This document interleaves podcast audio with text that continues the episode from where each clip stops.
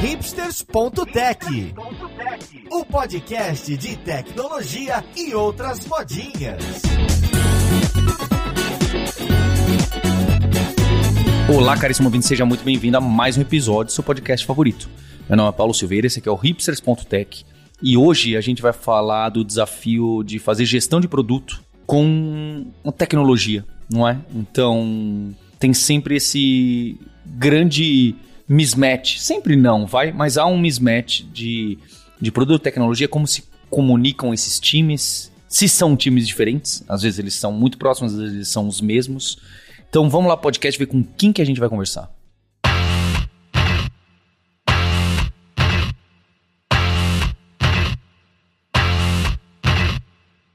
Para essa conversa de hoje, eu tô aqui com a Thaís Bueno. Ela é head de produtos na Raizen. Tudo bom com você, Thaís? Tudo bem. Obrigado por, pela oportunidade aqui de poder conversar com você. Com certeza, o prazer é meu. Eu também tô com o Paulo Chiodi, que é coordenador de produto na Wallhost e ele é o criador do Product Gurus. A comunidade, né? Tudo nasce com blog, site e depois vira uma comunidade imensa que ninguém mais tem controle. Então, estou muito contente de ter o Paulo por aqui. Tudo bom com você, Paulo? tudo, é uma honra estar aqui. E sim, é, depois de um tempo você não tem mais controle de nada. Né? E tô também aqui com pratas da casa. Tô com o Diogo Pires, que é head de produto aqui na Lura. Tudo bem, Diogo? Oi, Paulo, tudo bem? Tô aqui do lado de meus ídolos de produto, então vai ser um papo legal aqui. Tô também com o Marcel Almeida, que é CEO cofundador da PM3 que faz parte aqui da Lura, da FIAP. Tudo bem, Marcel? Tudo bem, Paulo. Prazer estar aqui com o pessoal. Vai ser um episódio bem bacana. Eu queria começar esse, esse ponto, eu queria começar de uma maneira até diferente. Esses, esses dias não, meses atrás, eu até perguntei pro, pro Marcel, né? E já faz algum tempo que apareceu até aquele cargo, né, de C-level. Tem, tem muita empresa que tem o CPO como, como um cargo, um C-level, que, que responde ao CEO, não é? E começou a surgir o tal do CPTO, ou seja lá como as pessoas pronunciam esse cargo, um cargo que consolida a liderança de tecnologia e de produto. Não é algo frequente de se encontrar, não é frequente, mas já apareceu por aí, tem gente discutindo e etc. É, não estou falando que vai vingar ou não, mas eu só quero dizer que é um ponto interessante que já mostra que teve muita empresa que teve essa preocupação, falar, ah, já sei, chega disso, vamos unir tudo, vamos colocar debaixo da mesma, já que uma parte fica com um, uma parte fica com outra. Então eu uso esse, esse exemplo, que eu aposto que, que muitos aqui de vocês não gostam, mas para ilustrar que essa dicotomia, não, não sei dizer também, ela, ela é real, ela existe, todo mundo sente e que fica sempre esse entrave, não é como que o produto comanda a tecnologia, não. A tecnologia só responde o que o produto toma como, como decisão. Como que esses times é, lidam? Então tem uma liderança. Acho que a, a, a, confusão de gestão de produtos, a pessoa ser uma gestora e ser chefe, não é só pelo nome de gestão, tá? É porque tem isso também do produto muitas vezes ser dono do backlog, ser dono da exploração do produto, ser dono do futuro do roadmap do produto o que acaba dando uma impressão, real ou não, de chefia, de comando, de controle, certo? Então eu queria começar a, a discussão daí. Como que é? Eu, estou colocando uma visão, pessoal, se sintam-se totalmente é, livres para me discordar completamente de mim. Eu sou uma pessoa que já estou muito por fora do mundo de produto. Eu estava no comecinho quando essas coisas começavam a eclodir, eu falei, ah, acho que eu preciso estudar isso, e aí eu virei CEO de verdade e já fiquei longe disso, não é? Então eu estou dando uma leitura do que, que eu sinto, o que, que eu vejo conversando com, com as empresas, com as pessoas. Então queria ouvir de vocês, como que vocês sentem isso. Eu imagino que existam várias possibilidades, certo? Eu imagino não, existem várias possibilidades de como tratar com isso. Cada empresa acaba tendo um flavor disso. Mas queria ouvir de vocês como que está hoje, o que, aparece de novidades aí e até apostas pessoais que vocês fariam. Só para apimentar aqui, me parece muito uma questão de empresas que não entendem o papel de produto. É, ou o papel do, das pessoas de produtos, de, dos project managers, é, que eles acham ainda que produtos ainda está dentro de TI, está dentro de, de engenharia. Se CPTO já é uma confusão, é, esse ano a gente está começando a ver esse levels as a service, né? CTOs as a service, CPOs as a service, o que vai confundir mais ainda a cabeça tanto das empresas como das pessoas de produtos. E aí, sim, é uma provocação. Eu lembro que um, um dos primeiros episódios lá da Project Gurus, o Evandro Maciel, até então PM é, do, do iFood, na época, ele soltou uma frase que até hoje eu fico, às vezes, me pego pensando nela. Porque a frase é, abre aspas, se você tirar a pessoa de produto e o design, a empresa continua. Designers e PM são é, papéis utópicos. Se eles deixassem de existir, as empresas continuariam. Fecha aspas. Será que isso é, é, é uma verdade? Não querendo fugir do, do, da pergunta do Paulo Silveira, mas é uma questão que também abre várias outras, né? É uma boa questão. É uma boa provocação, certo? É uma boa provocação. Sim. Vou puxar aqui dois, dois, pontos. Primeiro indo na, na do CPTO e depois eu vou pegar a, a, do Shod, que eu acho que tem um. É, o Marcel também não gosta do CPTO. É. É, então, a, a verdade é assim, eu já fui muito relutante. Eu lembro de eu trabalhar, eu trabalhava em outras startups aí no passado e quando tinha um CTO que liderava produto, falava, ah, é por isso que produto aqui não funciona. Meio que culpava isso, né? E eu já vi o contrário acontecer. Era o CPO que acabava gerindo um, um head de tecnologia, alguma coisa assim. No final das contas, depois de mais tempo de carreira, para mim ficou claro que tem muito mais a ver a pessoa e como ela lida com isso Pô, vai ter, óbvio, que se for, por exemplo, um CTO que tá gerindo o head de produto e a área de produto, ele pode ter a humildade de falar, olha, não manjo muito disso aqui, eu entendo até certo ponto, você tem espaço para atuar. E querendo ou não, o CTO é um cara de negócios. Ele já tá no C-level, ele não vai fazer code review, ele não vai ficar olhando, ele vai olhar pro negócio, então não é tão ruim. Óbvio, ele vai pesar mais pro lado que ele tem expertise. Mas acho que tem muito mais a ver com a pessoa e como ela lida com isso, e como ela lida com os liderados dela, do que o cargo em si. Eu já fui mais por isso. Hoje em dia, eu acho que tem mais a ver com a pessoa do que o cargo. E, e o ponto que o Shiod trouxe de, do designer e tal, eu acho que o PM do, do da tríade, né, o e, do elo do PM, o designer e o, o dev, o PM é o mais fraco. Porque se você tem um designer bem alinhado com o negócio, o dev bem alinhado com o negócio, dá pra eles andarem legal. Só que aí, aonde mora o problema? Se não tem o PM, quem vai fazer alinhamento com as outras áreas? Quem vai mostrar os resultados? Quem vai fazer essa parte? A, a palavra politicagem não é tão bonita hoje em dia, mas quem vai fazer a politicagem que tem que ser feita, né? Aí o dev vai deixar de ser dev, o design vai deixar de ser designer, e aí eles vão deixar de trabalhar e a empresa não vai andar. Então, querendo ou não, precisa do PM quando a empresa toma um corpo. Mas eu acho que são empresas maiores mesmo. Se a empresa é pequena, nem precisa, eu diria também. Quem vai concordar? Eu acho que o Marcel, ele matou aqui o C, o CTO, o C é de negócio. É uma pessoa de negócio que está olhando o prisma de tecnologia, que está olhando o prisma financeiro, mas ele, ele olha financeiro como negócio, ele olha tecnologia como negócio, ele olha produto como negócio. Acho que o, o, é que o Paulo Silveira ele soltou essa provocação, porque ele sabe que a gente vai chegar lá, que é onde? Um nível abaixo do CTO, que é o diretor de tecnologia que quer se meter no gira. Hã? Ah, deixa eu ver aqui os tickets, deixa eu ver o backlog, quer começar a, a sabe, essas coisas. Só soltei a provocação. Todo mundo quer. Diogo, Todo mundo quer mexer ali. Eu não quero mexer no Gira. É complicado. Ou, posso, ou Paulo, você já mexeu no Gira? Não, não, no Gira não. No Gira você precisa um PHD. É, digo, no backlog em si. Ah, sim. Você vê. Ah, para mim é um pouco mais simples que isso. Eu penso que o, o CEO ou o presidente da empresa ele pode não querer gerar spam de cargos. Então, colocar mais uma cadeira dentro de tecnologia significa algo muito complicado para ele. Então, por exemplo, em estruturas de empresas maiores, né, ou até startups com um pouco mais de corpo, você costuma ter um VP de produtos e tecnologia, é, respondendo pelos dois, e aí você pode ter diretores de produto, head. É porque, imagina, a pessoa ela tem que. Eu fico pensando numa empresa, sei lá, com mais de 5 mil, 10 mil funcionários. E aí, quando a pessoa que está na liderança, né, o CEO, o presidente, organiza a estrutura, ele fala, ah, meu Deus, eu vou ter então ter uma pessoa para RH, uma pessoa para sustentabilidade, uma pessoa para produto, uma pessoa para TI. Ah, vamos fazer o seguinte, vou juntar produto com TI, vou juntar RH com sustentabilidade, com comunicação e assim, porque dependendo do porte da empresa, é muito complicado ele ter que ter, sei lá, 12 reportes diretos.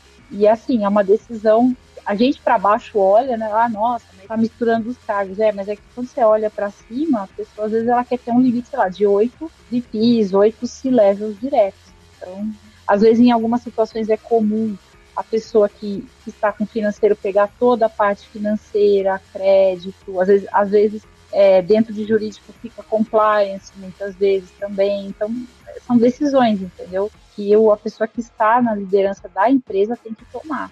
Eu gosto dessa discussão bastante, assim, e, e acho que o que eu, que eu vi aí nos, nos, últimos anos, hoje acho que eu tenho uma visão mais próxima do Marcel, a resposta para mim é meio que tanto faz, sabe? Porque tem tantos fatores que vão influenciar na escolha dessa pessoa, né? Acho que como a Thaís trouxe, que é tamanho da empresa, é, o perfil, como o Marcel trouxe, acho que tem N complexidades na escolha desse, desse papel, dessa competência, que eu acho que no final do dia o mais importante é se vai estar embaixo do CTO, do CPO, do CPTO ou qualquer outro cargo, é que você tenha você tem uma cultura muito forte do, dos times que estão abaixo zelando pelo negócio e pelo produto. Né? Então, acho que o, até compartilhando, né, o arranjo que a gente tem na Lura é mais ou menos esse mix de CPTO. Né? Então, os times de produto e engenharia estão embaixo, né, dentro de um mesmo guarda-chuva, e isso para a gente foi incrível, né? porque essa proximidade trouxe um, um, comprometimento muito grande ali de todo mundo que está envolvido.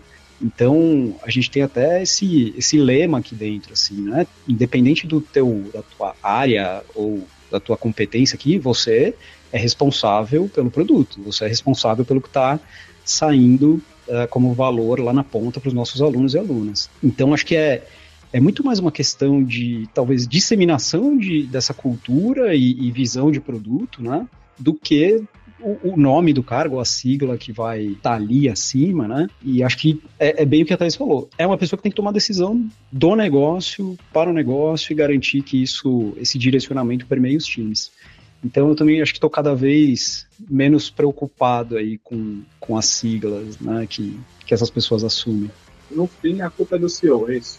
no final do dia bate nele. E, e, quando a pessoa se torna diretor ou head de produto, é cada vez mais difícil ela responder para alguém de produto, né? Ou seja, se ela tiver um VP acima que responde por tecnologia e produto, ela responder para alguém que não é 100% produto, e também o VP de tech, eu, também não vai responder para uma pessoa de tech, entendeu? Então, no final do dia, essas posições têm essa, esse desafio, né? De você, cada, conforme a pessoa vai evoluindo na carreira, na direção, vamos dizer assim, da horizontalidade, ela não vai responder como especialista do produto.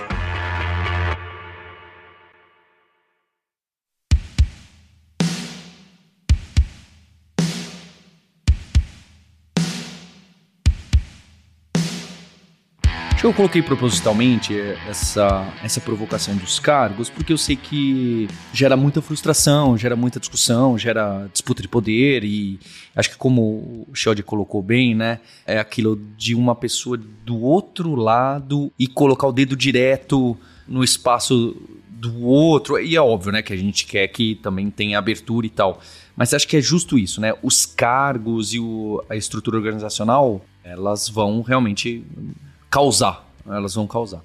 Mas agora, tirando, tirando um pouco isso do jogo, tira um pouco a estrutura da empresa. A estrutura da empresa. Né? É, não dá para tirar muito, mas enfim. Como que fica essa relação para que PM não vira é, o, o PO antigo ou qualquer sistema antigo de gestão de projeto que tem uma pessoa que é dona do qual que é a próxima tarefinha que vai ser feita e a tecnologia literalmente vira tiradora de pedido, né? Em algum nível, algumas coisas acontecem assim, não é? é mas qual que é o ambiente, chamar ideal também, eu tô colocando, eu coloco vocês numa enrascada. Como que qual que é o funcionamento da gestão de produto boa com alguém de tecnologia? Como que essas coisas convivem? Mas esquece a estrutura, entende? Eu quero entender mais a comunicação das pessoas, como que elas trabalham, como que elas estão próximas, quando que uma coisa acontece, quando que a outra coisa acontece, quando elas trabalham juntas, quando elas trabalham separadas. Entendem onde eu quero chegar? Como que é essa sinergia, como que é essa simbiose entre essas pessoas que têm esses papéis eh, diferentes, esses papéis diferentes? Quando, quando, bom, primeiro que essa é uma pergunta de um bilhão de dólares, né? Que a grande maioria das empresas ainda sofrem, e, a gente sofre aqui também, com essa, essa, esse vínculo, essa relação do dia a dia. E acho que o caminho mais fácil, normalmente, é a gente sempre cair para processos. Né? Então vamos criar aqui processos onde a gente envolve todos os times nessa descoberta e na, depois na implementação né, de, de funcionalidades, etc. Mas no final do dia, o que, o que eu venho refletindo bastante cai bastante no campo das relações e da criação de vínculo. E é óbvio que isso, isso é muito influenciado também pelo tamanho né, da, da, empresa, do negócio. Você tem alguns, alguns squads ou infinitos squads, mas o que eu tenho visto funcionar na prática é aquela hora assim, quando dá o problema, uma pessoa puxa a outra no Discord ou qualquer ferramenta que seja usada e senta junto para solucionar aquilo ah, da melhor forma possível, sabe? E você só consegue essa abertura se você tiver esse vínculo, se você buscar essa pessoa no dia a dia, se você criar esses espaços de troca entre esses times que tem rotinas bastante diferentes. Né? Então, acho que o desafio aqui uh, que a gente é como é que a gente cria esse ambiente dessa troca de dores, angústias e, e também de vitórias ali, para que esse vínculo seja criado, para que na hora que precisar, que der muito ruim, vai estar tá todo mundo junto ali para resolver. Né? Então, é, tenho visto um caminho bastante voltado para relações aqui, mais do que processos também. E a pergunta que eu deixo é: alguém já conseguiu uma fórmula mágica? Ou vocês já viram isso em algum lugar? Não tem fórmula, mas tem algumas coisas que, quando a gente já vê, a gente já sabe que isso não vai dar certo.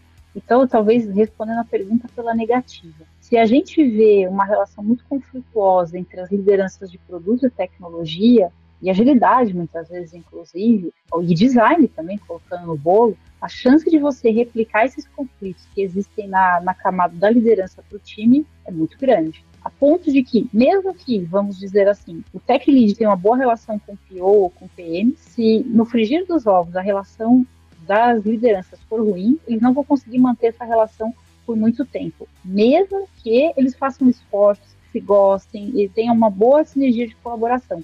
Na hora que a corda esticar, é, o profissional vai ser obrigado a tomar um lado. Isso é muito ruim e eu me arrisco a dizer que é o que mais ocorre nas organizações, principalmente em cenários de escassez de recurso, escassez de verba, uma cultura corporativa às vezes muito tóxica. Fica muito difícil para quem está na base, vamos assim dizer, construir relações muito positivas. Então, eu diria que o primeiro passo para essa colaboração acontecer é um bom alinhamento entre as lideranças. É, não quer dizer que elas vão concordar sempre, mas talvez conseguir manter os conflitos é, administráveis né, dentro da esfera da liderança e não descer isso para a equipe. Isso que você falou dos conflitos, eu até falo para os meus liderados aqui, falei, pô, a gente tem que estar tá alinhado até no que a gente discorda. E, pô, tá show, né? Você tá alinhado com o que você discorda, tá ótimo. Você já criou uma linha ali, pô, beleza, eu discordo, você pensa aqui e seguimos. É, agora, o, o Diogo falou de um, a fórmula mágica, obviamente não eu acho que ela não existe, mas eu queria trazer um exemplo aqui de algo que eu fiz ainda como PM e me ajudou pra caramba, com, com o time de, de engenharia, né, de desenvolvimento. Porque tem, tem todo esse ponto da relação e tal, e eu acho que a maneira mais fácil de criar relação e, e também de trazer resultado pro, pro time, pra entrega do time, é dar contexto. Em tese, na teoria, o PM é a pessoa que está com mais contexto de negócio e tem um certo entendimento ali do contexto dos usuários, das necessidades, das oportunidades, etc. Eu lembro que eu ia fazer Discovery, nada muito estruturado, simplesmente estava no táxi ainda. Ia simplesmente na rua falar com um taxista e com o passageiro só para ver um pouco algumas coisas. A gente falava com uns três ou quatro, voltava. Eu voltava, escrevia uns. Era, era ridículo, assim, era tipo cinco ou seis bullet points. Ainda era Skype, não tinha nem Slack na época. Mandava lá no grupo do Skype. E pronto, os devs agora tinham contexto de problemas. Aí eu comecei a fazer isso rotineiramente. Cinco, seis bullet points dá para eles lerem, é algo simples e rápido. Pô, quando eu chegava na planning, os devs já sabiam todas as dores e problemas. Eles discutiam um nível muito mais interessante de como a gente resolve essa dor que você trouxe aí mais rápido do que se é a história X, se vai fatiar assim, se tem X pontos. E óbvio que eu comecei, naturalmente, eu comecei a ter um bom relacionamento com os devs, né? Porque a gente estava com uma boa sinergia. Então, eu acho que uma maneira de você criar esse relacionamento é traz contexto. E não precisa ser mega estruturado com PPTzão, fodão para todo mundo ver. Não, pode ser um bullet point pra pessoa ter o contexto e conseguir tocar o dela. O dev também não precisa de todo o contexto do detalhe da, da rebimboca da parafuseta lá. Não precisa. E isso me ajudou muito. É, me ajudou muito em várias outras empresas que eu chegava num time meio engessado e burocratizado e eu trazia o desestruturado. Claro, tem malefício do desestruturado, né? eu trazia um pouco mais desestruturado e o time começava a rodar mais rápido, a testar mais rápido, errar mais rápido também. Mas acho que isso tudo gera esse, relacionamento que, que, que, o Diogo tocou. Não, não, é muito esse ponto da liderança, né, que a Thaís trouxe, que acho que é o problema grave, porque quando a, o problema estoura, não adianta seu time estar tá alinhado com essa liderança, não, que aí dá vários problemas, mas acho que com o time dá para fazer algo bacana, se você tiver com PM ou, ou for um dev também. É, acho que ótimo ponto do, do, do Marcel, porque se, assim, você que está ouvindo a gente aqui, esse cenário do, do que o Marcel falou, é, muitas pessoas de produtos, eu acho que de tech também, elas esquecem um ponto muito interessante, que é a gente lida com pessoas, né? Independente se você é um agilista fazendo retro do barquinho, os agilistas hoje no Hipster.tech agora, ou você é um dev que coda fofo, já diria Mano Devinho, ou é um PM papagaio de framework, no final do dia você está lidando com pessoas. É, produtos são feitos por pessoas para pessoas. Então, uma coisa que eu gosto muito de, de, de fazer, eu já, fui, já trabalhei, a Thais já foi minha, minha líder é, em uma das empresas aí, eu gosto de gerar confiança. Acho que o papel do, do, do Project Manager é isso, é construir confiança. A confiança que você gera no, no time, o time tem em você a ponto de eles terem autonomia de questionar, terem autonomia de um espaço seguro, porque eles se sentem confiantes de falar, pô, eu posso ir na próxima que nem mas com certeza algum deve, na época do Marcel, falou assim, oh, posso ir com você ver um taxista? Por quê? Porque ele sentia a confiança no Marcel de que, pô, o Marcel tá indo lá, eu quero ir lá com o Marcel. Então, é, algumas coisas que eu faço no dia a dia, aqui como coordenador e como quando era era envolver o time técnico em algumas agendas. É, levar o time para sentir a dor da operação para ouvir o cara do comercial, o cara da, do atendimento, porque assim você consegue criar essa confiança, óbvio, mas você cria esse senso de dono no time que em muitas empresas ela, ela fica apartado só codando e todo time de tecnologia tem aquela pessoa é, que quer saber sobre o negócio, que quer entender, que quer fazer perguntas, que quer questionar.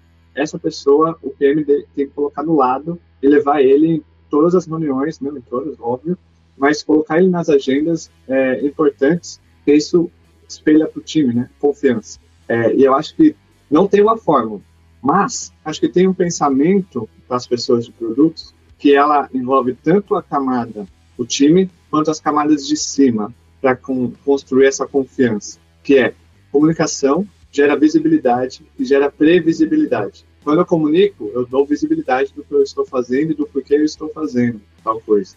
E eu gero uma previsibilidade. Eu acho que, é, que a gente está em, em gestão aqui, o que mais pega para a gente é a gente ter uma visibilidade para que a gente possa prever o que pode acontecer, o que vai acontecer. As pessoas de produtos, até mesmo de tech, tendo isso, já vai ajudar bastante no relacionamento do dia a dia, no meu modo de entender. Não sei se vocês concordam.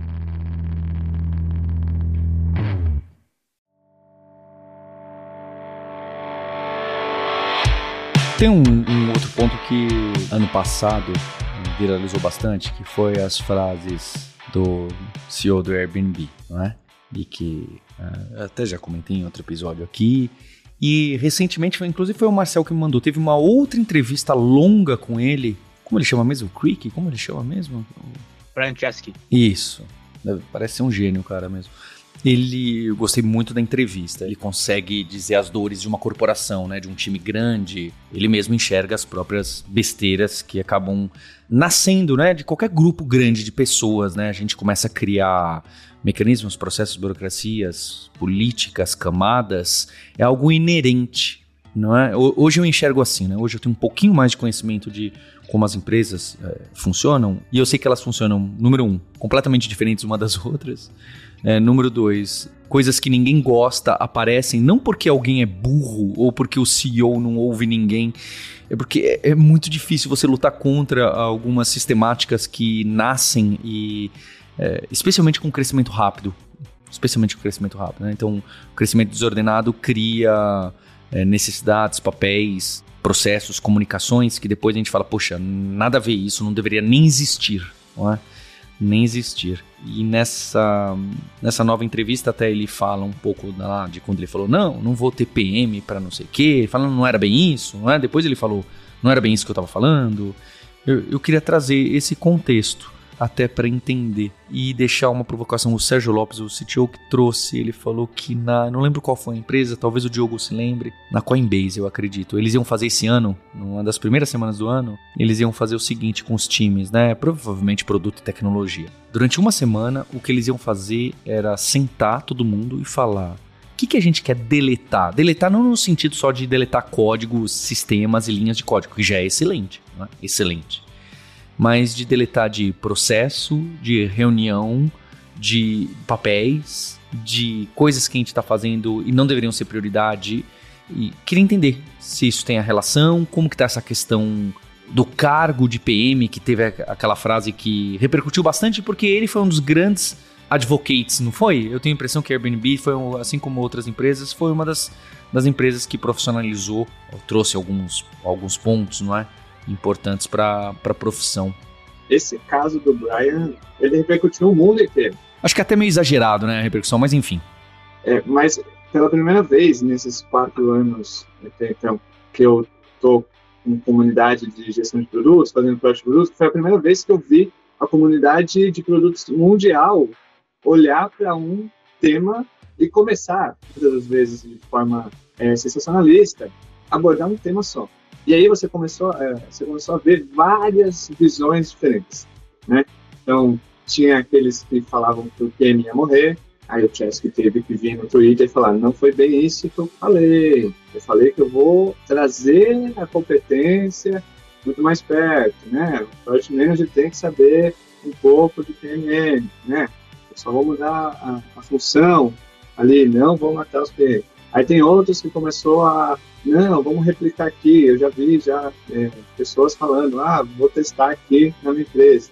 Sim, eu acho que quando chega esse tipo de polêmica, a gente primeiro precisa de contexto, né? Airbnb não tem como você comparar com nenhuma outra empresa do mundo. Ponto. É, nem mesmo a concorrente dele é parecida com ele, é a Booking. É, então, tipo, o pensamento deles é muito mais focado em experiência. É, só ver a forma como eles investem no negócio. Eles, não, eles investem muito mais em branding do que em marketing. Né? Tem toda essa essas notícias aí. É, eles dão muito mais foco, recentemente eu vi que ele daria muito mais poder para as, o pessoal de UX. Então, basicamente, ele colocaria o X no mesmo patamar de OPM para decidir as coisas. Então, acho que esse assunto ele virou muito mais uma questão sensacionalista que durou um tempo e que morreu. Colocou em voga o cargo de Project Marketing Manager, que já existia, e só. Acho que não, não vai ter um efeito tão profundo como as pessoas achavam, é, e também porque não tem como é, ter isso, então não tem como. Imagina um banco tradicional olhar e falar assim, não, quer saber, vou movimentar todos os meus clientes para PMM. Primeiro que a maturidade de produtos aqui no Brasil, apesar de todo o esforço da PM3, do Marcel, da Lura, da Project Gurus, dos demais que trabalham na, na, na comunidade, de evoluir, ela ainda é muito baixa, a maturidade, né? Da, nossa, nossa área aqui no Brasil. As empresas não sabem qual é o papel de Project Manager. Imagina você chega com mais uma sigla PMM. Eles vão olhar e falar, que? Eu ainda estou tentando entender o pior do Scrum, mano. Você está me trazendo o P... Não tô...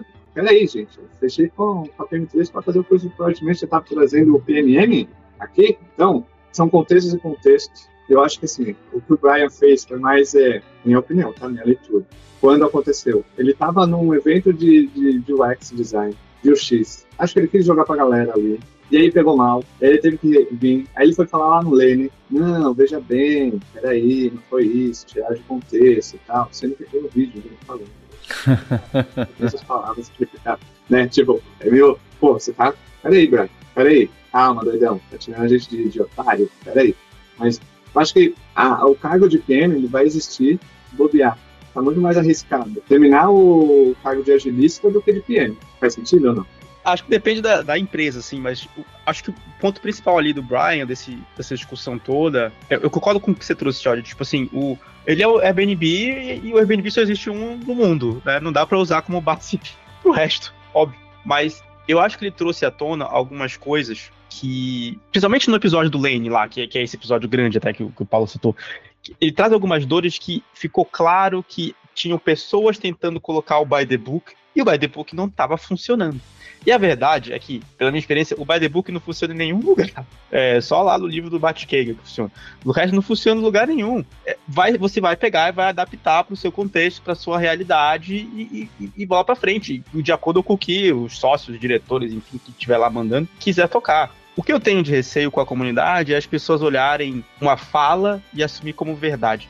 E, obviamente, não é. E a gente tem mania de fazer isso. Ah, foi o CEO da BNB falou, ele entende de tudo. Ele, ele, ele manja todas as empresas do planeta. E se falou outra coisa de as pessoas nem sabem o que o PM faz, eu não vou citar aqui a empresa que acho que é sacanagem, mas uma das empresas que eu trabalhei, gigante a empresa, as pessoas não sabiam o que o PM fazia. As pessoas de outras áreas falavam assim: ah, isso que é que o PM faz? Eu, eu faço a mesma coisa, eu sou PM também. A gente tinha que dar palestra para evangelizar o que a área de produto fazia. E não era uma empresinha, tá? Uma empresa boa. E é isso mesmo, as pessoas vêm de outro contexto, vêm de outras formações na graduação, vivenciaram outras coisas, não trabalharam tecnologia diretamente, é só a empresa de tecnologia, mas não diretamente. E elas não sabem o que PM faz. E aí veio o Brian Chesky bagunçando ainda mais as coisas. Acho que no meio disso tudo, por que eu acho que isso, isso toma a devida proporção? Porque cargo importa, né? Importa para a carreira das pessoas no dia a dia importa menos, mas para a carreira das pessoas é super importante. É o que você coloca no seu currículo, é o que ajuda você a conseguir uma posição diferente. Não dá para a gente chegar e dizer, não, gente, não se preocupe com cargos, porque cargos não importam. O que importa é o resultado que você entrega para sua empresa. Querido, não importa, né? É, é, o selo que diz o que, que você fez, o que, que você atu onde você atuava e tal. Tem sua relevância. Então as pessoas sentem muito medo. E aí eu acho que mexe com isso. Meu Deus, meu cargo vai ser extinto, então eu tenho que mudar de carreira, acho que, ainda mais na época de layoff, que estava demais ano passado, acho que deixou as pessoas com muito medo. Eu não acho que a área de produto vai, vai deixar de existir, mas a minha visão é, eu acho que ela vai passar por, tá passando, né, inclusive, por uma reformulação muito grande, que é, a gente vê, originalmente vem lá do PO, que é a pessoa mais operacional, que está ali dia a dia com o time de engenharia, requisitos, etc. A já está agora cada vez mais falando de negócio e de usuários. Eu acho que a tendência é o PM virar cada vez mais uma pessoa de negócio e menos de tecnologia. Cada vez mais negócios, cada vez mais, mais ainda do que é hoje. Aí, para mim, começa a fazer mais sentido o papel do PM. Eu acho que é a mudança que a gente está passando e, e, e, vai, e vai acontecer. Acho que um PM que chega numa entrevista e fala: Eu entendo de negócio, eu sei quais são as métricas de negócio, eu consigo identificar gargalos da operação e pensar como a tecnologia ajuda. É muito diferente do cara que vai chegar e falar: Você escrever user story no Gira. Pede para chat GPT, ela escreve para você. Né, user story no Gira. É, esse PM que você citou, do user story no Gira fica parecendo a primeira era de é, PMs, né? Que saía de tecnologia, aquilo que era bem grudado em tecnologia, e começava a sair em direção a negócio. Começava Os a sair. da fábrica de software, esse pessoal. Isso, Ainda tem muita é, empresa, assim, e, pô, empresas... Não, e que talvez tenha seu espaço em alguns mecanismos, tem, é óbvio. Tem, tem empresa que dá dinheiro assim, tem empresa que é cascata e funciona, né? Não dá pra também dizer que é ruim. Mas eu acho que o PM mesmo, do jeito que é hoje, não vai ser o PM daqui a cinco anos. Vai, vai mudar e tá mudando, na minha visão.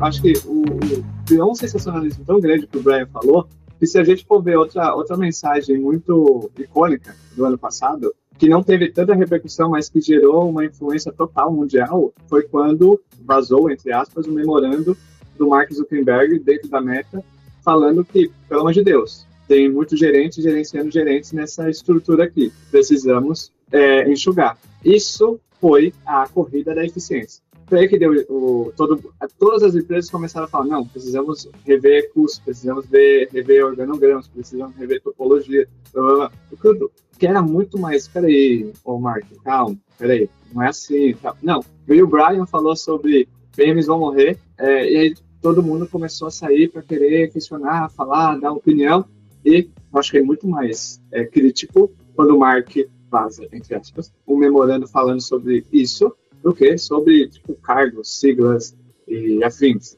né? E outra coisa, os agilistas não vão morrer também.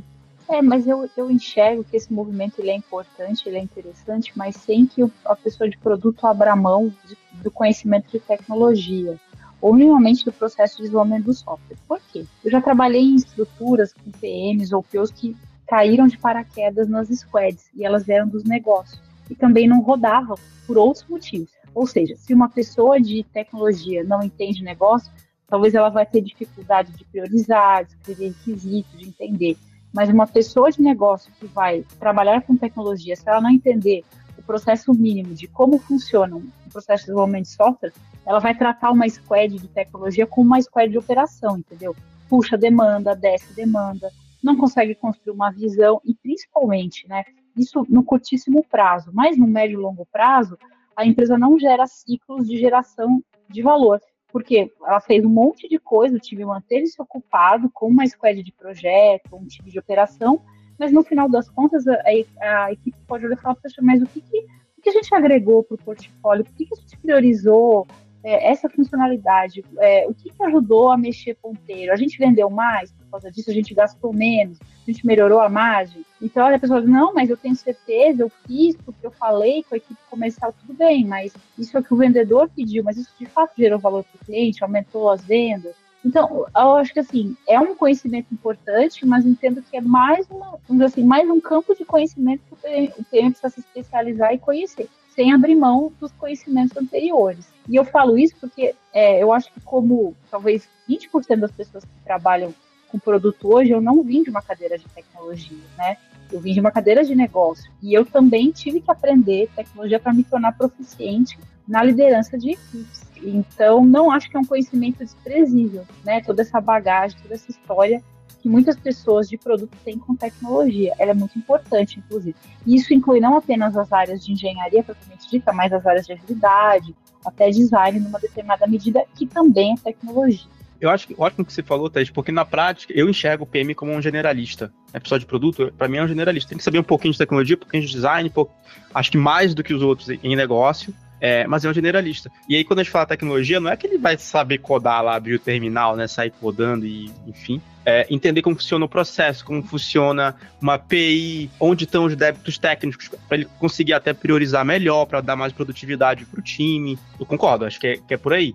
Eu diria agora a tecnologia per se, acho que todo mundo tem que saber tecnologia, mesmo que não for uma pessoa de marketing tem que saber, a pessoa de vendas tem que saber, claro, de produto entender mais do seu contexto ali, um pouquinho mais técnico, mas eu ainda acho que é um nível bem macro em relação a um dev, por exemplo. Ah, eu acho que sim. Hoje, hoje uma liderança de empresa que não entende que é nó cego assim, tecnologia é um pouco difícil, né? Bem difícil. Claro que não precisa justamente saber é, né, sei lá, arquitetura intencional, mas eu acho que assim, é desejável até um pouco de entendimento de modelagem de banco de dados, por exemplo. Vou dar um exemplo bobo. Imagina que você usa uma ferramenta standard de CRM na sua empresa e você decide fazer um teste com uma ferramenta terceira, né, um, um exercício muito simples. E aí você começa a trabalhar uma outra unidade de negócio com CRM e uma unidade de negócio atual com o CRM corrente. Vai acontecer que quando você quiser realizar um cross-sell ou upsell, por exemplo, é, você não vai ter uma visão única de cliente e você vai ter que fazer um, um processo de desambiguação. Por exemplo, um Golden ID. Tive numa empresa que recentemente que gastou alguns milhões para fazer essa convergência de base, que passou por uma fusão, enfim.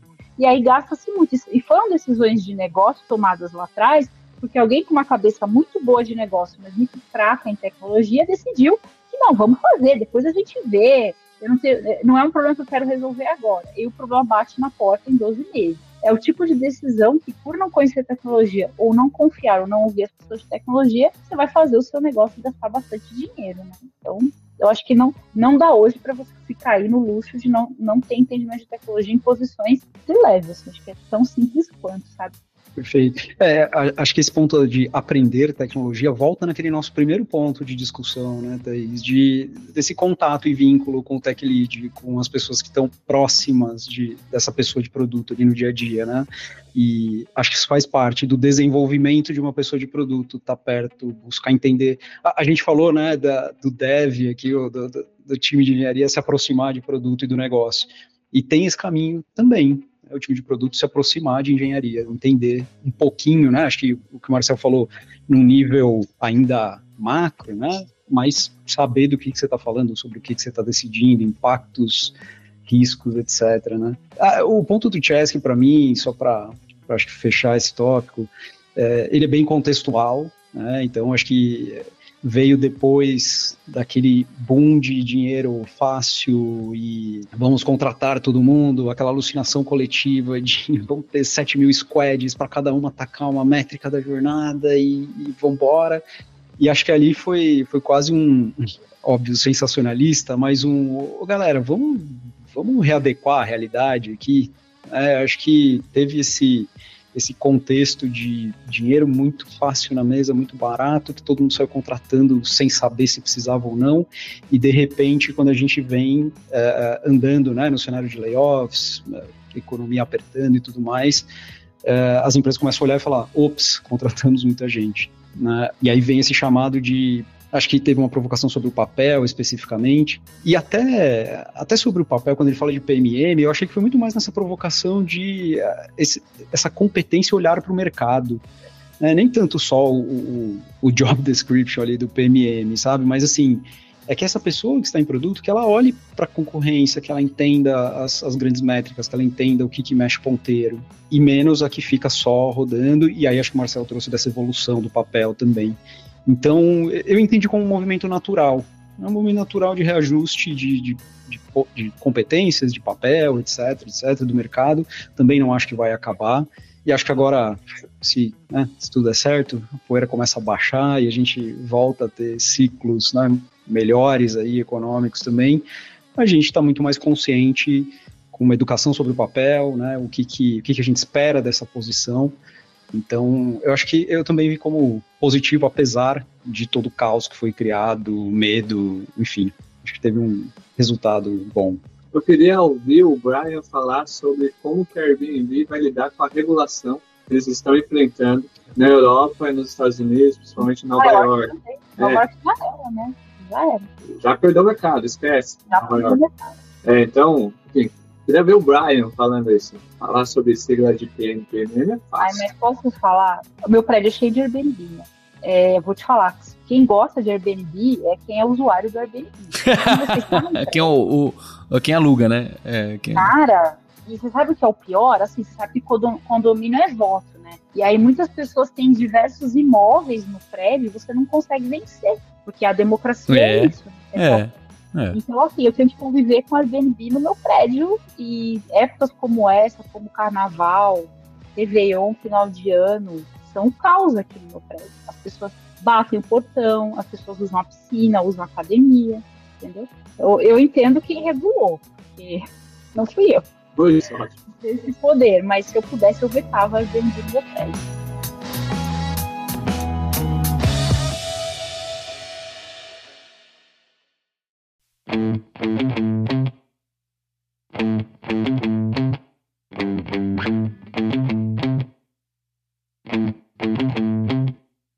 Gostaria de entender dos demais aqui onde que entra a inteligência artificial nesse meio de produto e tecnologia, né? Todo mundo concorda que inteligência artificial virou commodities. Como que entra a inteligência artificial nesse, nesse balaio, nesse tema que a gente está falando? Cara, inteligência artificial, acho que assim, diferente de outras tecnologias que apareceram aí algum, alguns anos atrás, né? A inteligência artificial, ela já, é, é o que você trouxe, Chod, ela já é commodity, ela se provou no sentido de ter aplicações muito claras, tá? Eu acho que o, o desafio aqui, pensando em produto, é como é que a gente vai extrair valor para os nossos usuários a partir disso, né? E, e até indo bem, bem mais é, tático aqui, assim, a gente tem puxado cada vez mais forte, né? E, e, a gente acredita muito que a IA vai transformar a forma de você aprender, de você estudar. E uma coisa que a gente tem sentido é que a complexidade de pensar produtos com IA está muito mais na usabilidade do que no lado técnico. Então, é, é, acho que o grande desafio para os times de produto, quando a gente começa a pensar em IA, e, e aí respondendo a tua pergunta, é: vai entrar em tudo, tá? Estamos, estamos com essa aposta aqui eu acho que é, é, justamente como que você é, entende a forma de apresentar isso, de colocar na jornada, em qual momento, onde faz mais sentido né, para o seu usuário. E acho que ter essa, essa flexibilidade de ir adaptando, porque as coisas vão mudar muito rápido. Né? Então hoje a gente está usando um modelo, que amanhã vai sair outro, que depois vai sair outro. Então, ter, ter muito essa cabeça de ter uma estrutura leve que consiga responder rápido também a essas, essas mudanças muito grandes mas que a gente vai ter uma transformação de comportamento e isso vai passar por todos os nossos produtos. Acho que eu estou apostando muito nisso, acho que aqui na Loura a gente está apostando também. Então. Só complementando assim, o Diogo, eu acho que bate até num ponto que a Thais trouxe mais cedo, que a gente entender, o PM tem que saber tecnologia. E é, essa, é uma das tecnologias que ele tem que entender como funciona e como colocar para aplicar não é mais só aquela IA que a gente usava anos atrás, que muito e-commerce né, trazia uma recomendação dos produtos. Ah, para quem gosta desse produto também gosta dessa outra. Já vai muito além disso. E acho que é justamente conseguir pensar em entender a IA e pensar como eu vou entregar valor para o negócio usando inteligência artificial. E, e obviamente, para o usuário também. Porque eu vi muita nesse boom que teve nesse ano, eu tive vários amigos meus reclamando, falando, tive que mudar todo o meu roadmap para colocar uma feature de A, porque tem alguém no board falando que a gente tem que ter eles faziam uma feature de A horrível, que, sei lá, alguma coisa muito boba, que era só para dizer que tinha. Então acho que o desafio é esse e, e óbvio, começando com tecnologia para entender viabilidade, custo, dependendo do que você quer fazer, ainda tá caro, dependendo, vai ficar cada vez mais barato, mas algumas coisas ainda estão caras. Mas acho que é por aí mesmo, é nessa linha, entender como funciona. É, eu acho que cai no velho tema, né? Ter clareza do problema que vai resolver, do indicador que quer mexer, e aí depois ir para o playbook de solução. Assim, eu, eu trabalhando aqui um pouco agora com o nosso líder de, né, de IA dentro da empresa, e ele trouxe exatamente esse ponto, que assim, é, seria muito bacana a gente conscientizar as pessoas de produto que é uma interface, a gente vai fazer uma escolha, mas que sem ter clareza do primeiro, problema que quer resolver, indicador de negócio, depois de produto que quer mexer, se torna mais uma solução pela solução, e aí também de pouca valia tem. Né? Pelo menos é isso que eu estou aprendendo um pouco aqui com, com os meus pares que focam nisso. Mas que eu queria agradecer todo mundo que está aqui, em especial a oportunidade de trazer o Shiode aqui e deixar o link do Product Gurus aí tá aqui para você que você possa ouvir, conhecer também o podcast, conhecer a comunidade, conhecer os textos, os artigos, tá bem? E deixar aberta essa discussão para que a gente possa trazer também o time de tecnologia, né? A gente falou isso, o time de tecnologia aqui também. Vamos trazer alguém tão afiado quanto o Shiode aqui de tecnologia, é, para doer também, para espetar, que foram muito, muito boas as, as provocações. A gente vai aqui um pouco mais. E o Shiod apertou aí nas veias também. Queria agradecer a Thaís, o Diogo e o Marcel. Então, agradecer também ao ouvinte pela audiência, pelo download. E a gente tem um compromisso na próxima terça-feira. Hipsters, abraços. Tchau.